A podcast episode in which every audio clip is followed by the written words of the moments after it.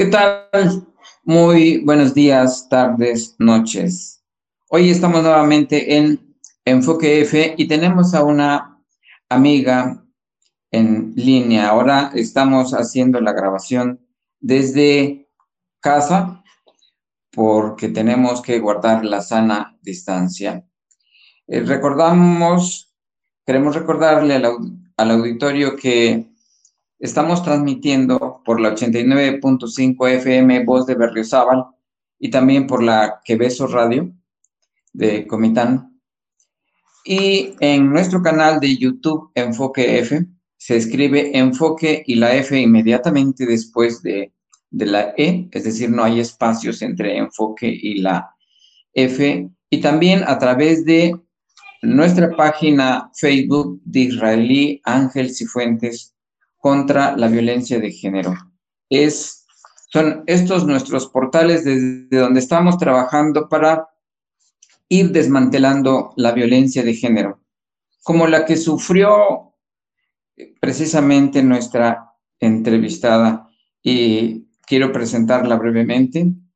Ella trabaja en la UNICACH y fue ahí donde se suscitó una eh, lamentable historia de violencia de género que hoy ella nos va a narrar. Eh, ¿Nos das tu nombre, Rosy? Claro que sí, maestro. Buenas tardes. Mi nombre es Rosa Vilaboa. Actualmente tengo 28, 28 años. Trabajo para la Universidad de Ciencias y Artes de Chiapas. Eh, gracias a Dios que soy sindicalizada y por eso todavía trabajo ahí, porque de lo contrario, pues yo ya no estuviera trabajando en la UNICAC. Yo sufrí abuso sexual. El señor maestro Mario Ángel Pola Mejía abusó de su poder, de su fuerza, quién sabe más de qué, yo me encontraba laborando un 15 de diciembre del 2017 en las instalaciones del instituto, hoy en día el Instituto de Investigación e Innovación en Energías Renovables, 3IR. En ese entonces era el instituto, únicamente era energías renovables. Yo tenía ahí pocos años de estar laborando. Yo ingresé en el 2014, primero de febrero del 2014, cuando a mí me pasa desgraciadamente el abuso del señor Mario Ángel, eso fue en el 2017, prácticamente fue 15, 16, dos años, tres años, cuando a mí me pasó esa desgracia. Yo le llamo una desgracia porque hasta hoy en día no me siento bien. ¿Te sigue afectando a pesar de que ya tiene casi cuatro años? Pues sí, sí, licenciado, yo me, me siento, quiero sentirme bien, quiero demostrar que estoy bien, pero hay momentos en el que cada que escucho que hay una mujer que pasa lo que yo pasé.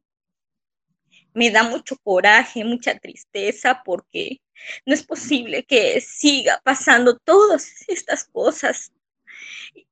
Le llamo cosas porque no sé cómo expresarlo, son aberraciones, son desgracias, yo no sé.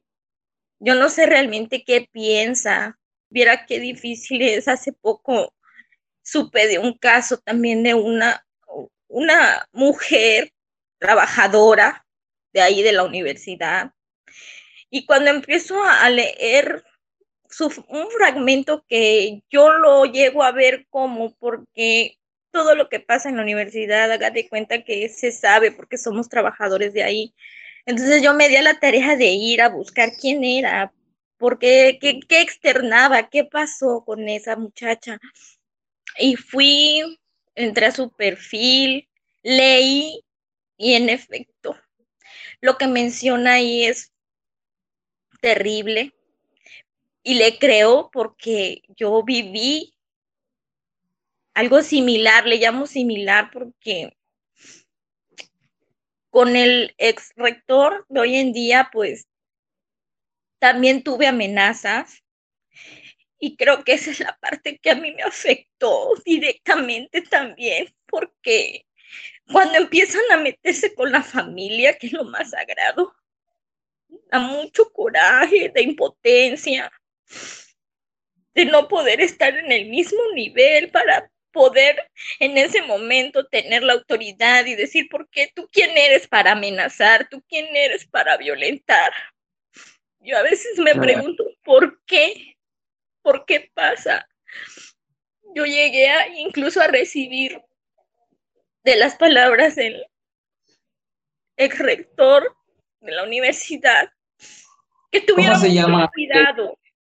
Él ¿Cómo se, llama, José, se llama José Rodolfo Fonseca, es doctor, fue rector de ahí de la universidad, no sé, creo que actualmente todavía está como rector, pero... Pero te amenazó, dijiste. Sí, él me amenazó y fue una amenaza bastante escalofriante porque me dice, ten cuidado, porque estás siendo observada, me dice. Es más, nadie te quiere ahí en donde estás trabajando. Ahí en el instituto nadie te quiere. ¿Recuerdas dónde te dijo esas palabras? ¿En qué parte? Sí, claro que sí. sí, licenciado. Me acuerdo y lo sustento porque el día que yo fui, que fui llamada, porque él me llamó a las oficinas de rectoría a través de una persona, no sé si es su, asistente o alguien de ahí de, de, la rectoría, a mí me llama, me dice que necesitan que me presente a las oficinas de rectoría porque el doctor Fonseca quería hablar conmigo. Entonces, como en un principio le comenté que gracias a Dios tengo el trabajo, es porque soy sindicalizada, y entonces lo primero que se me viene a la mente es decir, bueno, estoy sola aquí, ¿qué hago? Si yo voy, me va a amenazar, porque ya se escuchaban muchas cosas malas del Señor y yo le tenía mucho miedo y a su gente. Entonces, lo primero que hice fue hablarle a mi líder sindical, el contador Carlos Farfán, y le dije, contador, me están mandando a llamar de rectoría y yo tengo miedo ir. Dígame qué hago pero como es autoridad, pues también tenía miedo y decía, si me, vuelven a llamar y tengo que ir, pues tendré que ir. Y me dice el contador Farfán, no, no vayas, dice, espérate mañana, voy a hablar con él para ver por qué es lo que necesitan y para qué quieren que vayas. Y siendo así, te regreso la llamada. Y en ese entonces, en ese mismo momento, pues lo que hice fue agarrar mis cosas y me retiré de mi trabajo. Tanto fue que al salir ese día, y por ahí tengo las fechas, a mí me, me sigue un señor de una manita malita de dentro de la universidad, de camisa gris, pantalón café, el señor más o menos grande, robusto. A un principio pensé que era de mantenimiento, pero de ahí dije yo, aquí no hay de mantenimiento externos. Los que yo conozco son compañeros sindicalizados. Y si hay alguno de confianza, pues también identifico. La cosa es de que ese señor me topa por la área de, del auditorio y entonces él me queda viendo fijamente y yo vengo con mi bolsa pues corriendo prácticamente para salir y ya venirme a casa. Y entonces sentí clarito, sentí así fría su mirada y sentí que me miraba y sentí que me miraba y cuando yo vi que él me miraba, lo quedé mirando hacia los ojos y lo miré de pie a cabeza. Entonces como que ahí él se dio cuenta que yo sabía que me estaba viendo. Yo salgo bajo unas escaleras que está para la salida del libramiento norte y un carro color arena va al mismo paso que yo casi al mismo paso que yo y yo desgraciadamente no veo quién va adentro porque los cristales son polarizados. Yo estuve muy nerviosa en ese momento y dije, Dios mío, algo me va a pasar. Fue lo primero que dije. Entonces llego a la casetita donde tenemos nuestras tarjetas de checada, jalo mi tarjeta, la meto para hacer mi checado y me quedo adentro de la, de, la, de la caja, de, de, la caja prácticamente, y hay una ventanita, y en esa ventanita miré hacia atrás, hacia el carro arena, y dije yo, bueno, si es alguien que va a checar y que no conozco, pues ya debió de haber bajado. Y no bajaba. y no bajaba, pero yo nunca me di cuenta que a lo mejor ya me tenían viendo, porque cuando yo salgo, me doy la vuelta para salir sobre el otro lado, ya pasando la paloma, porque hay una, una paloma. Viene una camioneta roja así súper rápido y yo no me había dado cuenta, sino que volteo a ver y era una camioneta roja igual, de cristales oscuros, muy grandota. Entonces yo me quedé parada porque estaba nerviosa y lo único que hice fue quedarme parada y se para la camioneta roja. Y entonces yo dije, bueno, si yo iba a cruzar, porque viene rápido? Y ahora que yo me paro, se para el carro.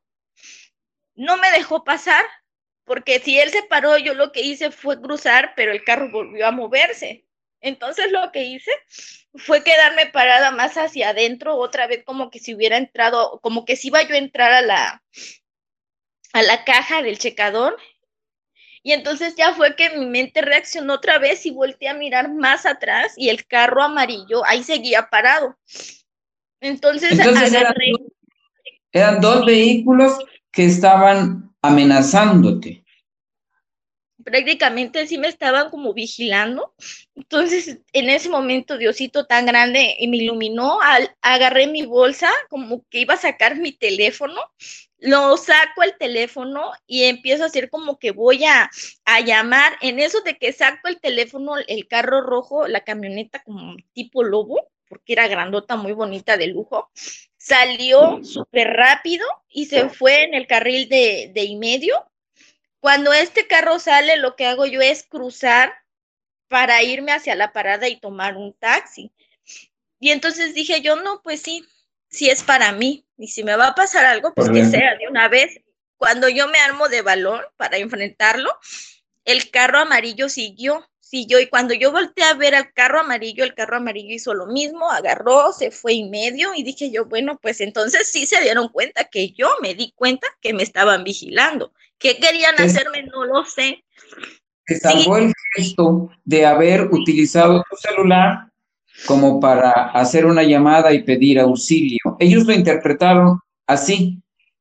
Sí, sí, prácticamente.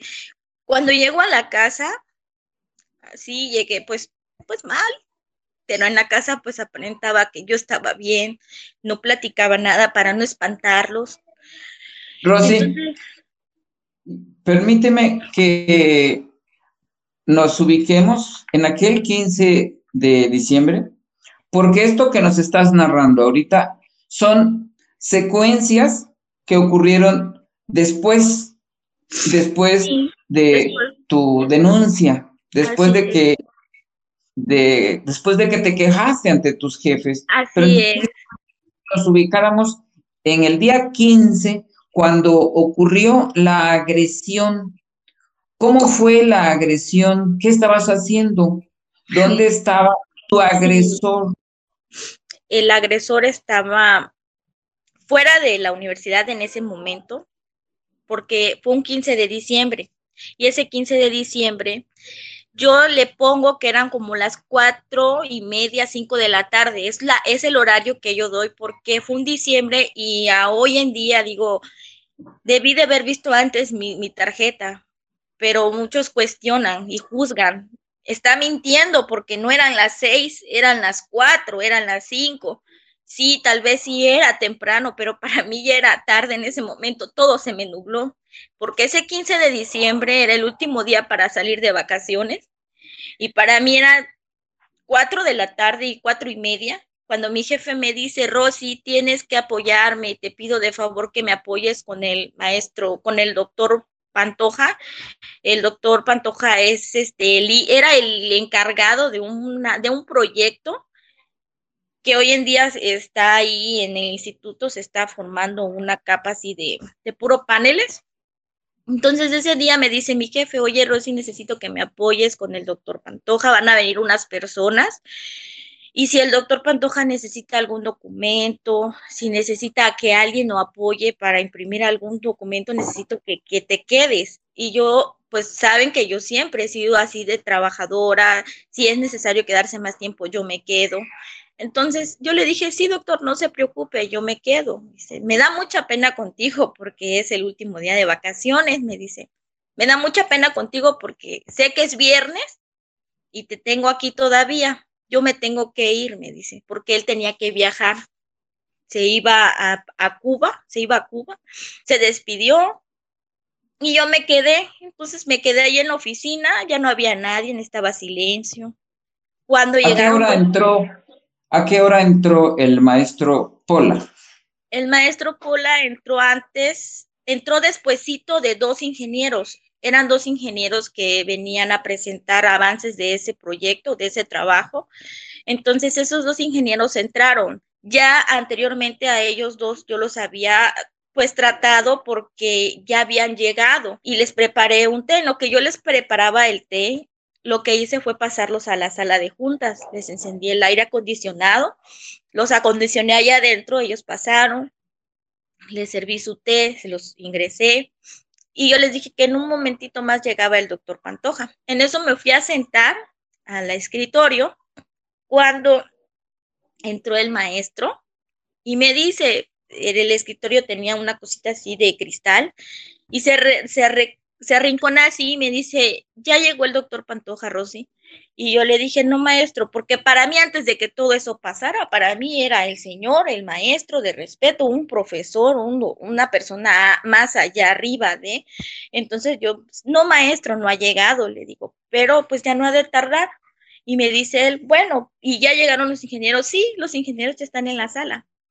Entró el maestro, allá adentro a la sala con los ingenieros, la puerta está, se cerró la puerta, yo me quedé afuera, como a los, ¿qué será? Cinco o diez minutos llegó el doctor Pantoja. Se va, llega después, llega tarde el doctor Pantoja y el doctor Pantoja es el primero que se va. Entonces, pónganse que yo me siento a avanzar con lo que tenía pendiente de un docente. Se retiró el doctor. Cuando después como tal vez cinco minutos o diez minutos menos, salen los dos ingenieros. Salen los dos ingenieros y yo ya nada más me quedo esperando al, al maestro Pola. Yo ya moría de hambre. Ya moría de hambre, ya era tarde para mí, ya era tarde, yo tenía mucha hambre, entonces dije, Dios mío, ¿por qué no sale? Y entonces la puerta quedó abierta de la sala de juntas. Y yo dije, bueno, ya había pasado tal vez cinco minutos y, y miraba que no salía y no salía y me paré lo bueno y le doy gracias a Dios y siempre le digo gracias Señor por no dejar que mi inocencia o mi mentalidad fuera y entrar a la, a la sala a ver directamente lo que hice y porque siempre he sido así, me puse en medio de la, de las, de la oficina y miré hacia adentro, así como niña chiquita, ¿no? Así de que, uy, ¿por qué no sale? Yo me paro y miro y vi que el señor estaba sentado en, en, la, en su silla y estaba su computadora abierta en, encima de la mesa. Entonces él voltea a ver y me dice, Rosy, ya, ya es tarde, nada más deme cinco minutitos, voy a mandar una información. Y yo le dije, sí, maestro, no se preocupe, fue lo que yo le respondí, a lo que me fui a sentar nuevamente a la, a la, a la silla. Entonces, no, no tardé ni sentándome ahí cuando de forma de mi perfil veo un bulto en la puerta entonces yo lo que hago por inercia, voltear a ver y era el maestro que estaba parado con, con las tazas. Cuando yo veo al maestro parado por las tazas, pues me llamó la atención porque dije, es un maestro, ¿cómo va a levantar las tazas? Eso me corresponde a mí, ¿no?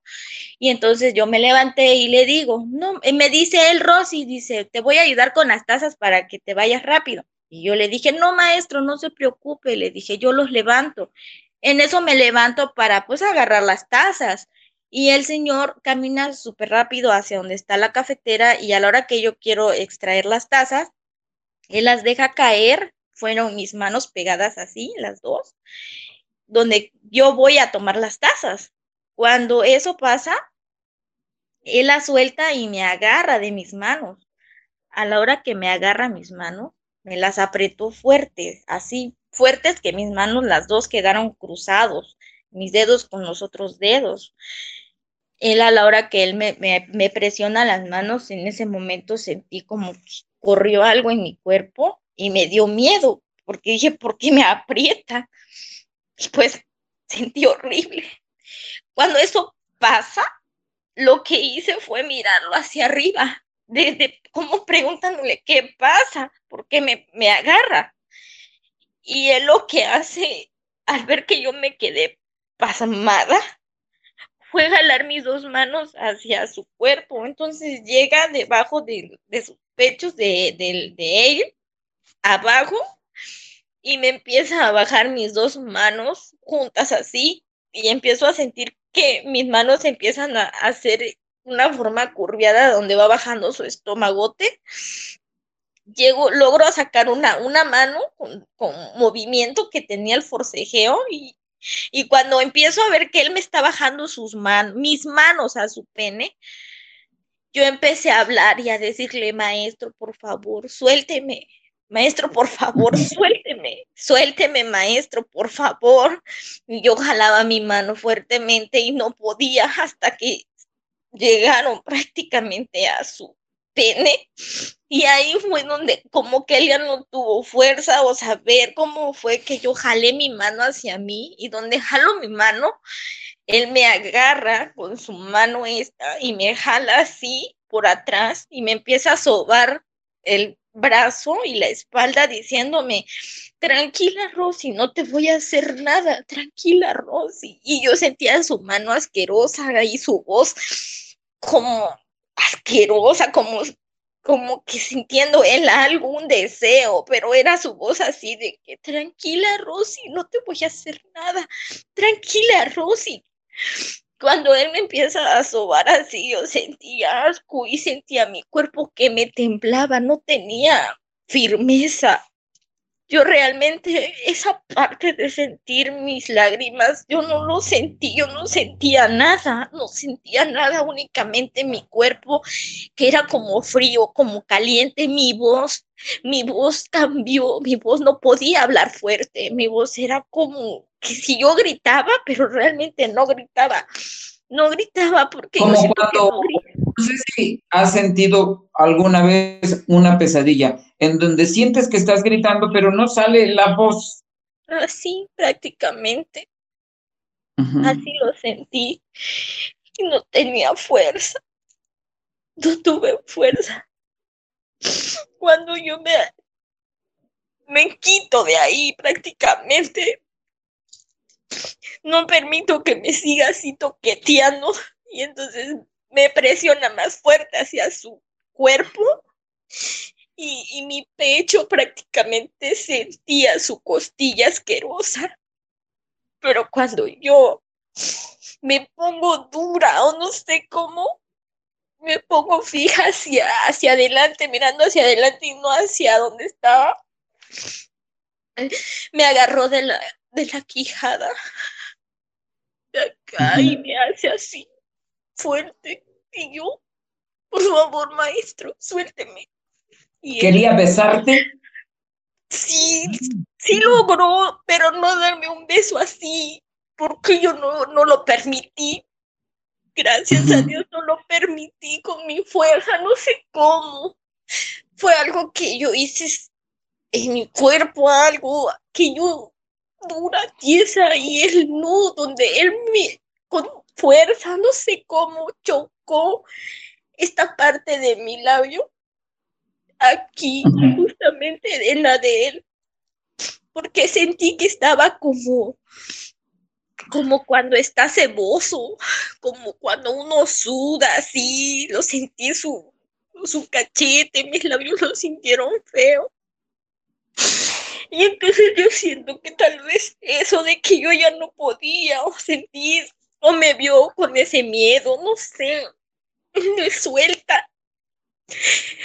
Como en su mirada diciendo, ya la, ya la ya la no sé, me suelta.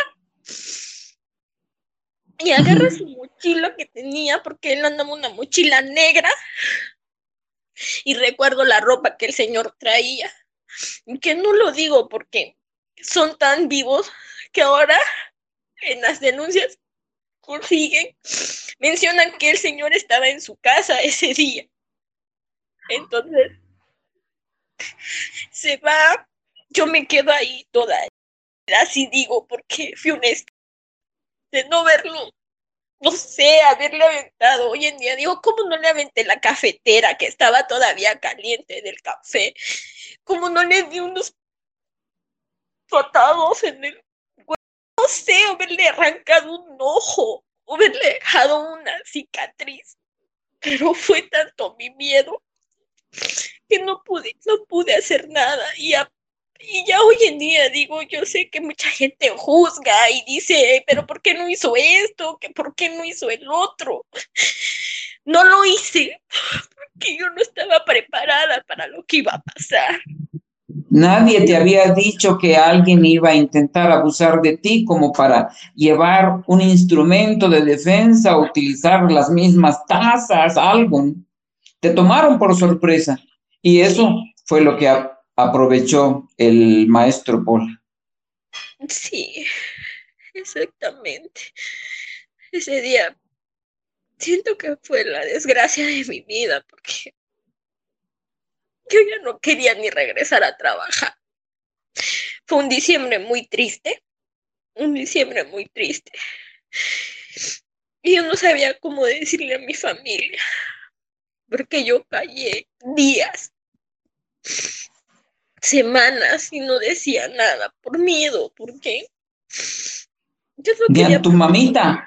No, no, Lick, porque es una historia un poco trágica. Yo tengo una hermana que está enferma, que trabajó para la universidad. También para la UNICACH. Sí, trabajó para la universidad, pero desgraciadamente eh, somos personas de que no nos dejamos, siempre decimos lo que es, lo como pensamos, yo no sé realmente qué pasó con ella, pero yo entré ahí por, por ella. Yo quisiera que regresáramos tantito al día 15 o a la etapa del 15 al 31 de enero, primeros días de, de enero. De, a los primeros días de enero, que tenías que regresar. ¿Cuándo le dijiste a tus papás? Es una pregunta. Y otra pregunta. ¿Cuándo decidiste que había que llegar ante el Ministerio Público para denunciar la agresión que sufriste? Son dos preguntas, Rosy. ¿Cuándo le dijiste a tus papás y cuándo acudiste ante una autoridad ministerial para acusar a tu agresor? Yo les dije, y no a mis papás, porque el miedo que en el caso de yo ya no tengo mi papá, a los 10 años yo lo perdí, entonces nada más cuento con mi mamá y y yo no tuve el valor de decírselo porque sabía que ella se iba a poner triste por la situación que había pasado con mi hermana. Y entonces me puse en eso y dije, no le voy a decir, sino que simplemente decía, yo ya no quiero ir a trabajar, ay, no, ya voy a empezar las labores y yo no quiero ir. Y me dice mi hermana, la que me sigue, me dice, ¿y por qué dices eso? Tú estás loca, me dice si a ti te gusta ir a tu trabajo, ¿por qué ahora no quieres ir? Yo le dije, no sé, le digo, a lo mejor porque es diciembre y, se siente bien estar en casa, le digo. Y, no sé, mi semblante. Estabas mintiendo. Sí, tal vez mi semblante lo delató, que me dice ella. Ah, le dice, no, a mí no me vas a mentir, dice, a ti te pasó algo. Y así me señala, a ti te pasó algo. No, le digo, ¿qué me va a pasar? ¿Por qué no quieres ir a trabajar? Me dice. Pues ya te dije que porque pues estamos en vacaciones y a lo mejor ya mi cuerpo se, se ajustó a que estemos así, le digo. No, me dice, tú estás loca y a ti te pasó algo y dime, porque lo voy a saber. Y yo empecé a llorar. Cuando yo empecé a llorar, yo le dije, quiero que tengan miedo o que se vayan a preocupar por mí. Entonces me dice, ¿qué pasó? Me dice. Y empecé a decirle. A narrarle todo lo que habías vivido aquel 15 de diciembre. Sí, Yo le dije. ¿Y, quién de las dos? ¿Quién de las dos tomó la decisión de decirle a tu mamá? No, no le dije en ese momento a mi mamá, sino que cuando yo le empiezo a decir esto, en automático ella me dice, ¿por qué lo permitiste así? Debiste haberle hecho algo. ¿Por qué no dijiste en ese momento? ¿Por qué no hablaste? ¿Qué te pasó? ¿Quién es ese desgraciado maldito? Yo le dije, es un maestro. Acuérdate que soy interina y me van a correr. No quiero que me pase lo que le pasó a mi hermana. Y me dice ella, mira, tienes que decirle a tu jefe o tienes que decirle a alguien de ahí, a quien le tengas confianza, no sé, a la maestra, hay una maestra ahí que mencionas mucho, no los conozco, pero hay una maestra que menciona así, la maestra Isabel, le digo, no, no os voy a decir nada, y si todo sale mal, todo sale contraproducente y sale peor, y me corre también. precisamente eso pasa, y esa es la causa por las cuales, por la cual muchas mujeres agredidas no denuncian, no se quejan, no acuden a ninguna autoridad para acusar a su agresor por miedo de las represalias. Sí, yo tenía mucho, tuve y tengo, porque esta historia, todo esto, todavía no termina y yo no sé cómo vaya a terminar, porque yo sé que aquí en Chiapas no hay justicia. Entonces, se venden nuestras autoridades, se venden nuestros fiscales de la Fiscalía General del Estado y se venden también los jueces y se venden los actuarios y exigen dinero los policías para realizar los actos de investigación. Yo te creo, Rosy, así está nuestro sistema de justicia. Sin embargo, eso no quiere decir que debamos perder la fe en las instituciones, porque de otro modo estaríamos cayendo en el ojo por ojo. Por lo tanto, hay que seguir el camino de la justicia. Pues sí, tiene mucha razón.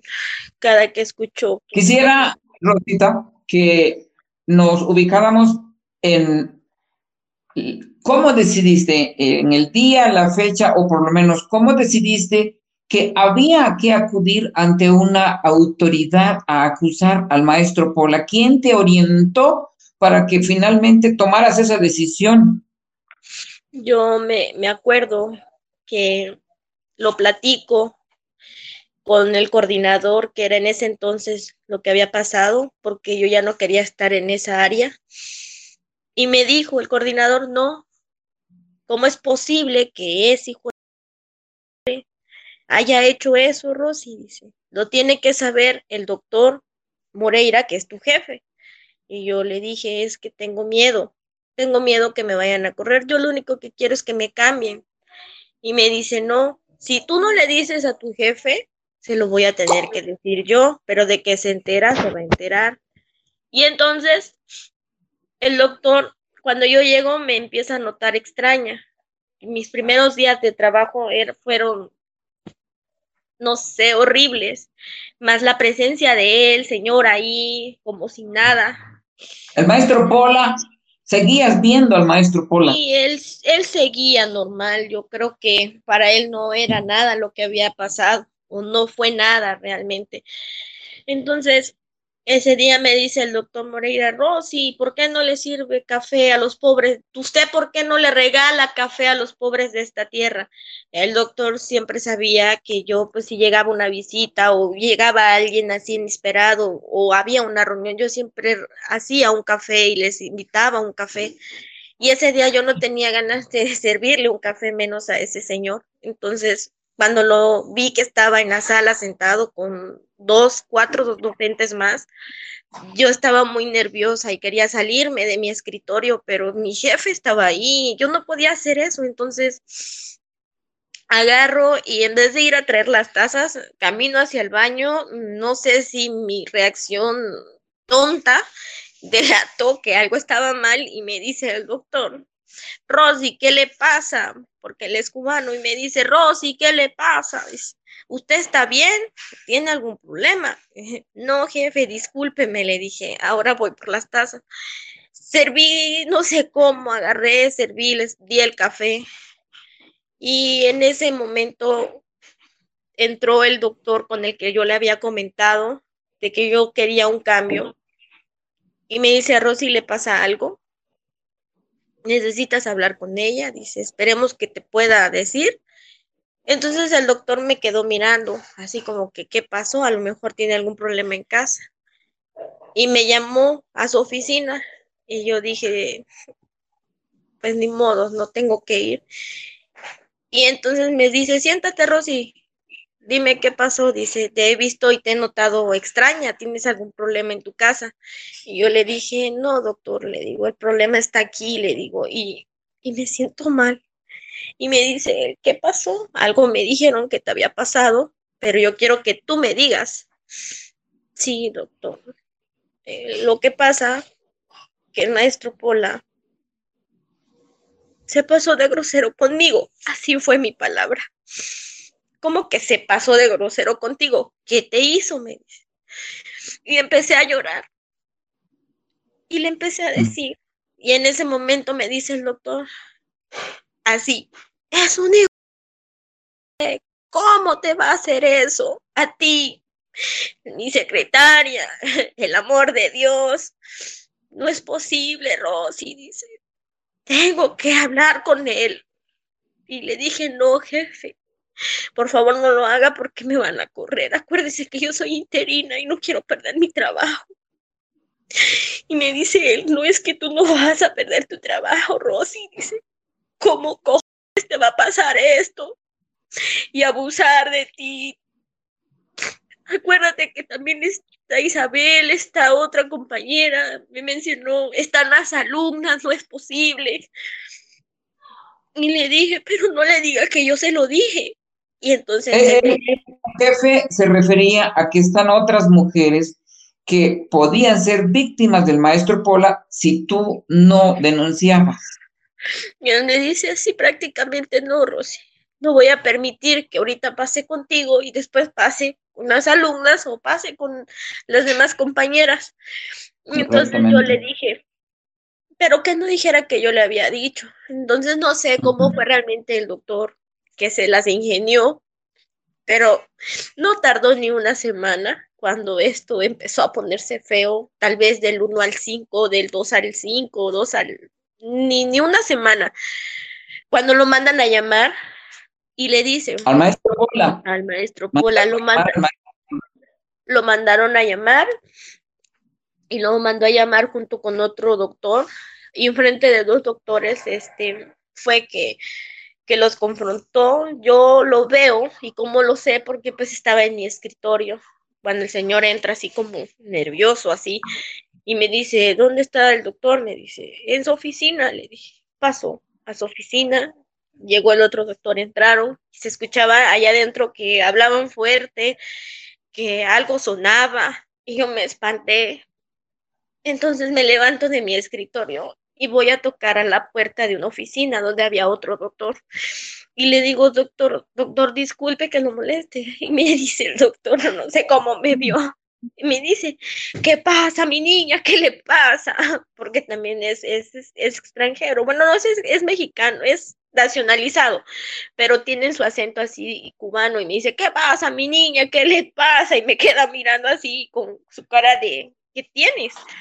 Y yo le dije, maestro, discúlpeme, es que escucho que allá en la oficina del doctor hablan fuerte. Hay gritos. Sí, no sé si se están peleando.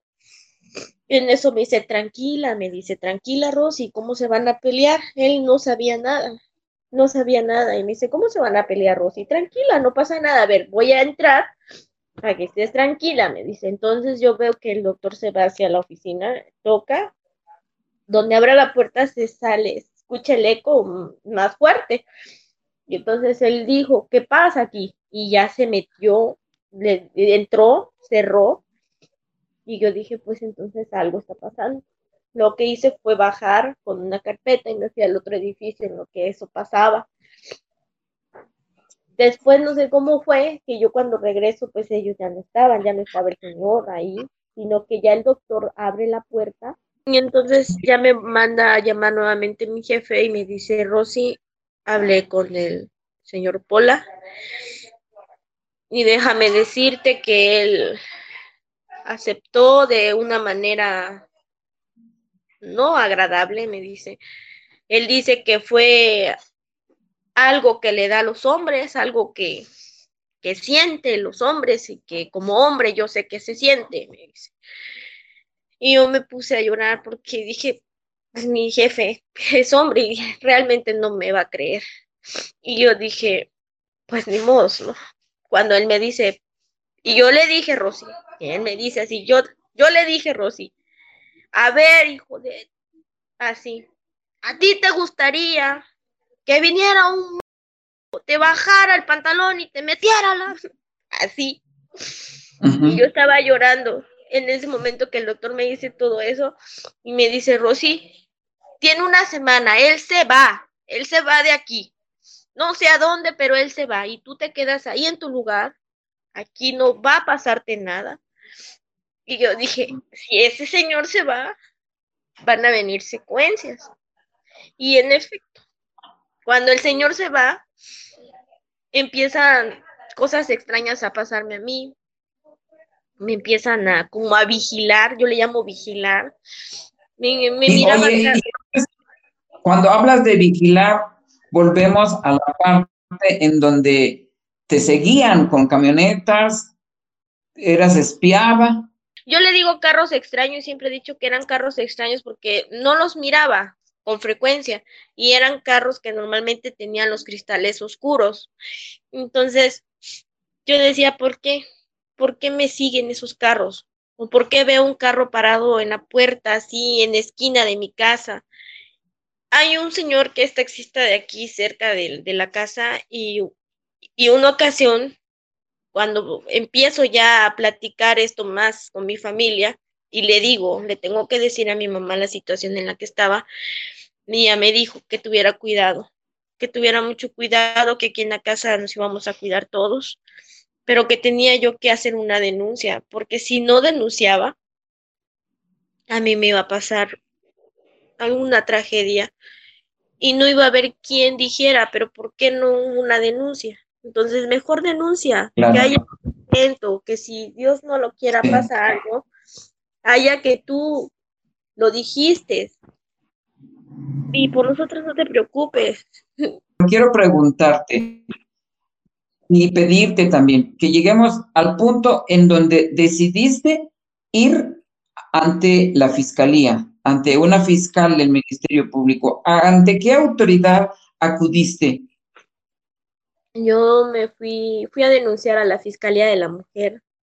Para ese entonces yo ya tenía un documento que, que era de que yo ya tenía mi base, que ya nadie me podía correr. Y entonces cuando eso pasa fue en abril, el mes de abril del 2018. Por una parte yo me, da, me, me daba mucha alegría porque fue a pulso ese espacio y, y, y tenía la seguridad que no me iba a pasar más que tal vez una acta administrativa por andar tal vez para, para mi sindicato de problemática. Y entonces yo... Eso, eso fue un respaldo importante para ti y por eso te atreviste a ir ante la Fiscalía de la Mujer. Sí, sí, maestro. ¿Quién te atendió? Ahí me atendió una Ministerio Público, recuerdo bien, la licenciada Teresa, muy amable, muy atenta, como que al ver que yo empecé a sentirme emociones, eh, coraje, Sentí como que se puso en mi lugar y me dice, tranquila, me dice, necesito escucharte bien y que me detalles bien los hechos, porque si tú lloras y tú me hablas, no te entiendo, me dice. Y entonces me dice, ¿con mm. quién vienes? ¿Quiénes son las personas que, que están ahí? No, pues llegué con dos, dos familias, dos familiares, mujeres, y me dice, qué bueno que vienes acompañada. Y me dice, te voy a escuchar y me empieza a tomar la, nota, me empieza a preguntar. Y entonces ahí doy mi primera, mi primer empujón y con muchos nervios, con mucho miedo, porque dije, ahora sí, van a venir los catorrazos, por ahí se dijera. Y en efecto, maestro, cuando eso pasa, el señor este sacan una convocatoria para nuevo director del área. Y cuando sacan esa convocatoria, resulta que estaba participando para ser director de esa área. Tu agresor. Agresor, exactamente. Tu agresor quería un ascenso, un premio. Sí, y se lo dieron, prácticamente se lo dieron porque no les importó ni al rector, ni a la junta directiva, que es este quien se encarga de ver quién sí trae un currículum de valores que realmente merezca estar en un, en un área así o que tenga al menos eh, una, una, como me dijo usted hace un momento, un rango más alto o un premio, vaya. Entonces, lo premiaron, a pesar de que se hicieron oficios, se hicieron cartas, donde le decían al rector, no mencionaban mi nombre, únicamente hicieron un documento, un comunicado diciéndole al rector que, que el señor Mario no podía ser el director porque había abusado de una compañera de, esa área y que tenía, temían por, por las demás mujeres, tanto alumnas como trabajadoras de esa área. Que fueran a terminar sufriendo este tipo de hostigamientos y abusos sexuales igual que había ocurrido contigo. Así es. Ese era el temor de tus compañeros de trabajo. Rosy, tenemos limitaciones de tiempo y yo quisiera que en este momento le pidiéramos a el fiscal general de Chiapas, Olaf Gómez Hernández, para que dé instrucciones a la Fiscalía de la Mujer y hagan una buena defensa en las próximas eh, reuniones, sesiones que tengan eh, ante un juez, porque me parece que viene una audiencia intermedia. Y en esa audiencia intermedia eh, es importante que los medios de prueba pasen para la siguiente fase, que es el de juicio oral. Y también que le pidiéramos a Juan Oscar Trinidad Palacios, el presidente del Poder Judicial de Chiapas, a que no se deje corromper, que no permita que entre la corrupción y que se aplique la ley en este caso, que se esclarezcan los hechos bien y que se castigue al culpable y además que a la víctima se le reparen los daños. Yo creo que esto es importante para que vayamos cerrando aquí e iniciemos posteriormente con otra narración. Entonces, quisiera pedirte que le pidas, quisiera yo decirte, que te dirijas a la cámara de tu celular y le pidas a Juan Oscar Trinidad Palacios que se haga justicia. Dile al presidente del Poder Judicial de Chiapas que se haga justicia, pídeselo. Claro que sí, maestro. Yo desde el fondo de mi tantos atropellos con las mujeres de Chiapas, trabajadoras de, de la universidad y que no son también de la universidad, que son mujeres trabajadoras de otras dependencias, de otros lados, que se nos haga justicia, porque cuando una mujer habla, cuando una mujer denuncia y denuncia ante un fiscal del Ministerio Público, no es para quitarle su tiempo, no es para inventar, es para decir la verdad y que se nos haga justicia, porque es un desgaste físico, es un desgaste emocional, un desgaste total y escuchar todos los días cuando llegamos a tocar las puertas, sí, venga mañana, sí, mañana seguimos, sí, continuamos esto. No, no es posible. Cuando hay una verdad, se conoce desde el primer momento. Y yo recuerdo bien cuando me, me preguntaron, mire señorita, aquí nosotros no perdemos el tiempo porque a nosotros nos cuentan cada cosa, que se las suben en un carro y que las tiran en otro lado y que resulta que era fulano y mengano y que tuvieron que hacer una historia. ¿Cómo me dio coraje? Porque aún recuerdo las palabras de ese tipo, de ahí, de un, no sé si era Ministerio Público, no sé quién era, pero tomaba todas las notas de las cosas que pasaban y yo le dije, mire, licenciado, con todo el respeto que usted se merece, yo vengo aquí a pedir justicia por lo que me pasó y yo no vengo a cuentearle ni a decirle mentiras, porque yo tengo cómo probarlo, tengo grabaciones, porque tengo grabaciones y si usted las quiere escuchar, se las puedo mostrar. Así que yo no vengo a perderle el tiempo ni a quitarle a usted su tiempo, ni al Ministerio Público que me acaba de atender. Lo único que le pido es que, me haga justicia. Incluso, justicia. Incluso yo recuerdo que ese día se me fue, se me salió de la, de lo enojada que estaba y le dije, o a ver, dígame, ¿usted acaso no sabe que en la rectoría se manejan pistolas? Y se queda el señor así, como pistola. Sí, yo una ocasión fui a dejar un documento y vi que un tipo de vestido civil andaba un arma.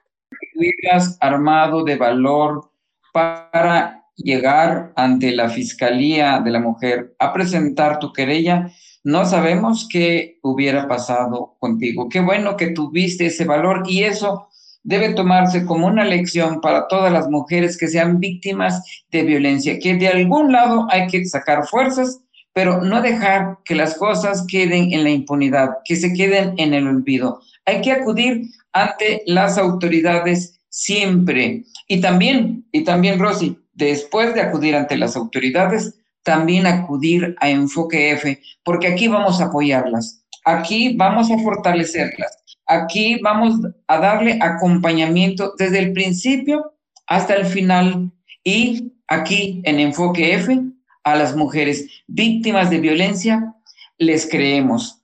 Gracias, Rosy, por acudir a nosotros. Gracias por confiar también en las instituciones y vamos a darle puntual seguimiento a todo este proceso que tú estás llevando.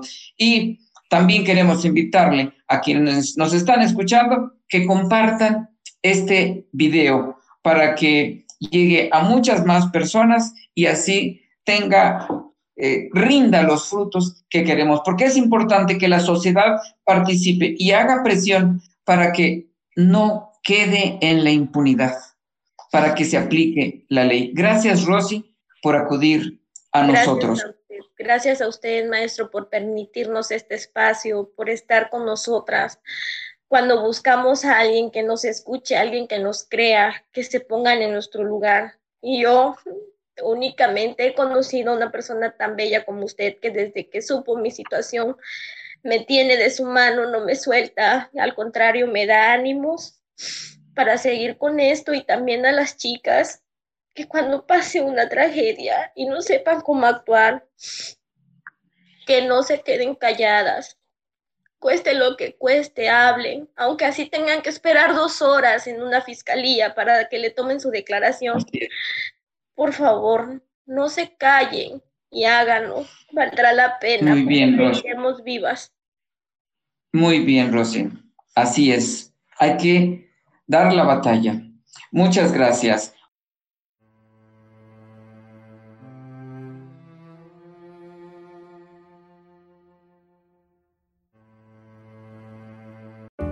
Este episodio de Enfoque F es traído ante ustedes por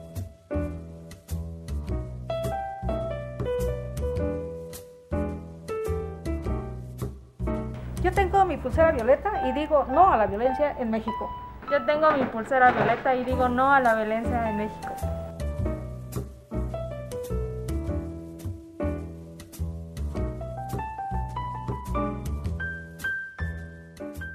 Cerca de un siglo, Comitán de Domínguez fue cuna del priismo chiapaneco, una plaza que pertenecía a un solo partido, una ciudad que no conocía la alternancia. Sin embargo, a inicios del nuevo milenio ocurrió un evento inédito.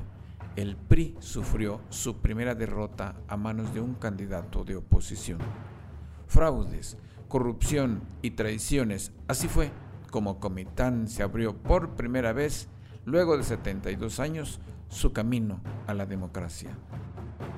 Transición política, la historia de una elección que transformó la vida política en Comitán disponible en Amazon.